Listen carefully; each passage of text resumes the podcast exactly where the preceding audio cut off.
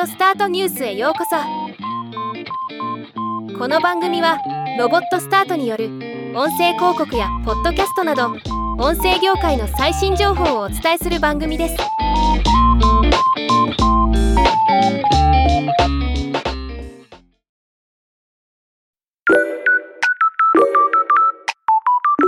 今回は米国メディア。インフォメーションが報じたトヨタの車載 AI アシスタントに関するニュースを紹介します。2018年1月9日北米トヨタが CES2018 にて Amazon Alexa のサポートについて発表を行ってから月日が流れ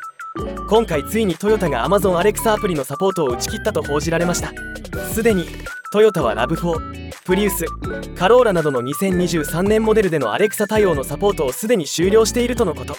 さらに今後数年のうちに他のラインナップからも Alexa の統合を段階的に廃止する予定だといいます。実際 Amazon オートのサイトでも対応車種からトヨタが消えている状態になっています。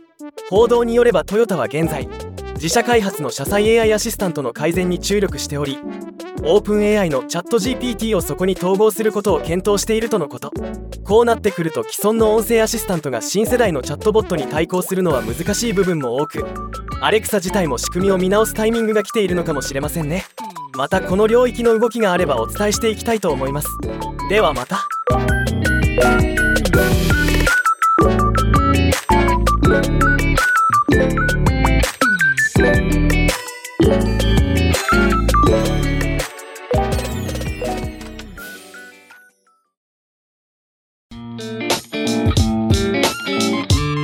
今回のニュースは以上です。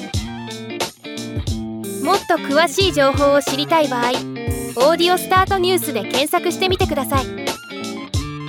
ではまたお会いしましょう。